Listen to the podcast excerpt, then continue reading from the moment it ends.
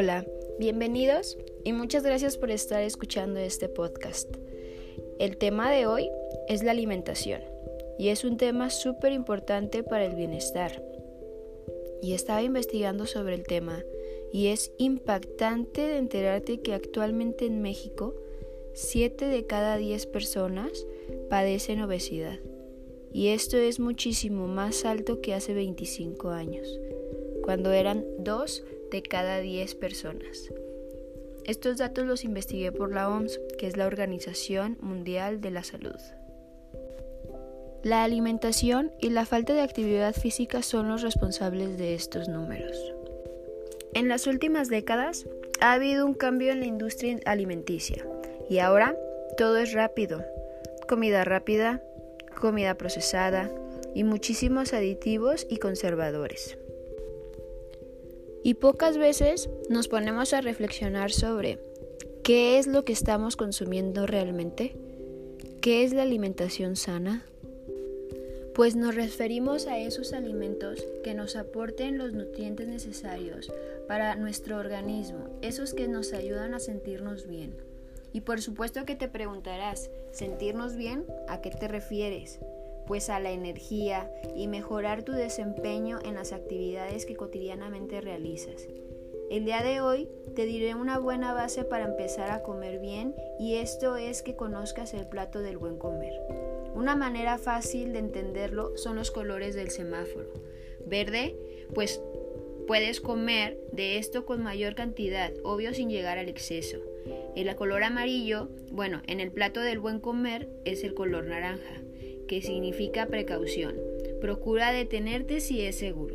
El color rojo, en este color tienes que tener cuidado. Me refiero a menos cantidad y no significa que no puedas comer. Con esta referencia te estoy indicando los grupos de alimentos que existen. Tu plato debe de estar compuesto de todos los grupos de alimentos porque si no tienes esto no está balanceada. Para cuidar que mi alimentación sea de manera saludable debe de ser completa.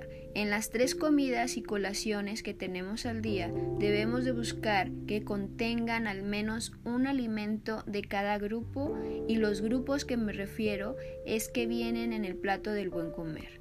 El primer grupo es el color verde, que son las verduras y las frutas. El segundo grupo el otro color, como dije hace rato, es el naranja, que son los cereales. El tercer grupo es el rojo, que son las leguminosas y los alimentos de origen animal.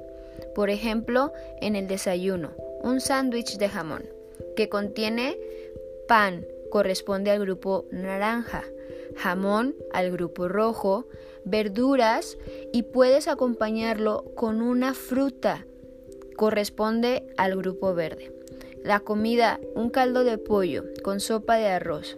El arroz es un cereal. El pollo pues corresponde al grupo de alimento de origen animal. Algunos los preparan con garbanzos, ya es gusto de cada quien, pero corresponde a las leguminosas y por supuesto no puede faltar las verduras en el caldo de pollo.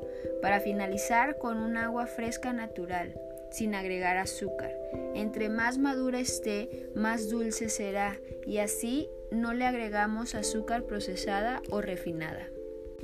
Y en la cena, un plato del buen comer recomienda que mezcles el grupo de cereales con el grupo de leguminosas, porque esto hace una proteína de alto valor biológico. Un ejemplo claro para la cena puede ser tacos de frijoles. Y si no me gustan los frijoles, pues de lentejas.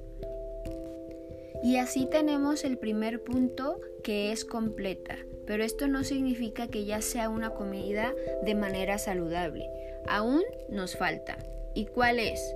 También tiene que ser equilibrada. Y se refiere a tener las porciones adecuadas y que te debes de sentir satisfecho. Un ejemplo, agarras tu plato y lo divides en tres. La mayor parte del plato son frutas y verduras. Un ejemplo, pues una ensalada. Y las otras dos partes que se dividieron, que sea el cereal, por ejemplo, el arroz. Y la última de origen animal, leguminosas. Por ejemplo, pechuga de pollo a la plancha y humus de garbanzos. También tiene que ser suficiente. De acuerdo a tu edad y de la actividad física que desempeñas, la cantidad de alimento que consumes debe de ser similar al gasto de energía. Así como gasto mi energía, debe de ser mi consumo de alimentos. Si soy una persona sedentaria, mi alimentación no será igual que una persona que hace ejercicio cinco días a la semana. ¿Ok? También debe de ser variada. Cada día puedo ir cambiando de alimento y no sea repetitiva por aquello del aburrimiento. El punto es tratar de no repetir, porque aunque sea del mismo grupo del plato del buen comer, no significa que tengan los mismos nutrientes o mismo valor calórico. ¿Ok? Y para finalizar, que sea inocua. Todo alimento se lava y desinfecta siempre, o sea, la higiene.